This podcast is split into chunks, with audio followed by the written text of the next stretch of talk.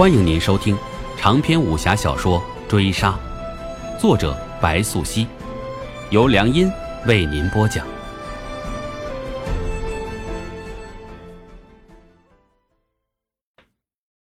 第十六回，嘻嘻笑声再起，是又见一棺椁落地，令者壮汉见机行事，开棺放鬼，对鬼市无疑是雪上加霜。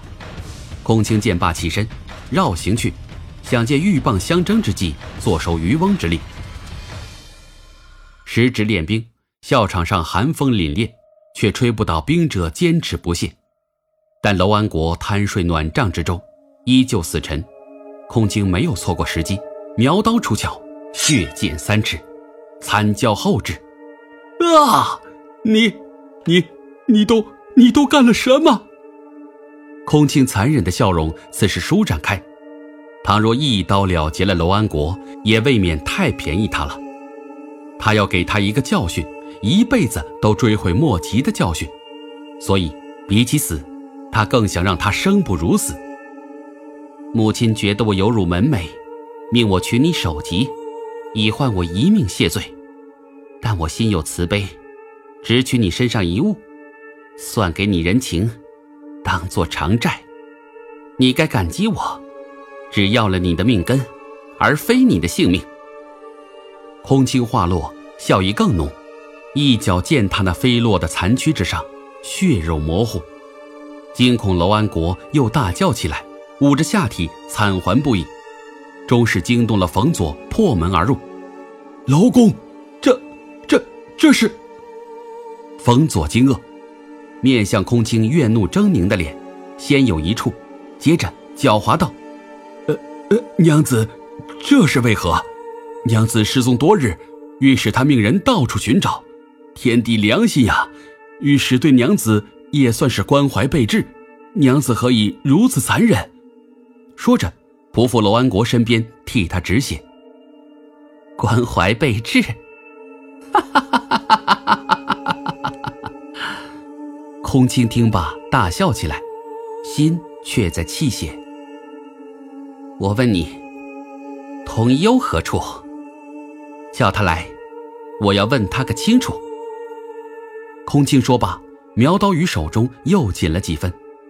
他还记得是谁给他下的药，他还记得他对那个胆小单纯的傻小子笃信不疑。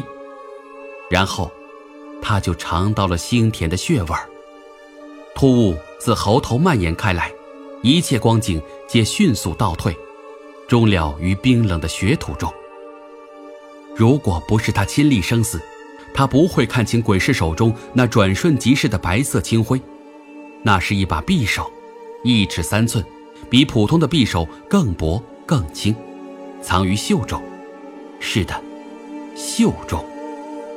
他怎么会忘记这迅如闪电的身法和这眼熟的招式路数？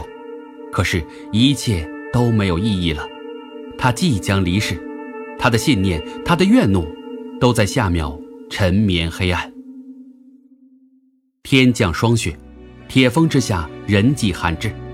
灵叶又走了几里路，此时回头望去，那巍峨风光尽揽怀中。他找了一处雪坡，湖水微温，不曾冰封，是难得的疗伤之地。雪藏阿那玛为他洗净心身及灵魂。契丹藏俗，要为逝者裹尸，没有藏具，他便要为他穿戴端正，面朝故土，埋于雪地。此处离白山北峰甚远，灵叶掐算路程，没个几日是归不去了。但月营之日将近，他需对伤势就地处置。独自清理伤口，对灵叶来说早已是家常便饭。那些干涸粘连的伤痛。撕扯起来，血肉模糊，使他看起来有些麻木不仁。但只有他自己知道，那些遍布身体各处的旧伤疤，自年幼陪伴他长大，是他一路艰难存活的印记。天开始黑下来，伤口才粗粗包扎完。饥饿比起寒冷更加可怕。他开始自血土中寻找一切有可能的冲击物。这样的光景不是没有过。少时，曹疯子为了训练他，将他独自流放深山，只给他一壶酒、一把刀。起初是十天半月，最长一次，几近半年之久。这样的高原之地，最好的食物是冬虫夏草、锁阳及雪莲。他带伤，若能遇上党参，也是不错的选择。一夜难熬，东方既败。灵叶自腰间取出那赤红骨王卵，破掌心以取其用，便见那血色如雾，刹那鸟绕升腾，纵贯身心。接着他只觉心跳快速，如野马奔腾起来，撞得胸口撕裂般疼痛。这时时刻刻宛若地狱煎熬，直至他听到死亡的时钟，心跳亦戛然而止。黑暗是无尽的。如吞噬了一切光明，他又听到了雨声拍打身上，淅淅沥沥，潮湿阴冷，如多年来困扰他的梦境一般。但这黑暗冰冷的感官，逐渐变得真实长存，令他心慌。他想睡去，无奈睁眼闭眼皆是黑暗。于是他伸手狠狠捏了一把右腰的伤口，接着湿疼起来。他知道这已不是梦境。灵叶猜想过最差的结果，于是他又抬手，缓慢抚上面颊，自双目前微微晃动起来，却依旧目不可观。因此他知道，他瞎了。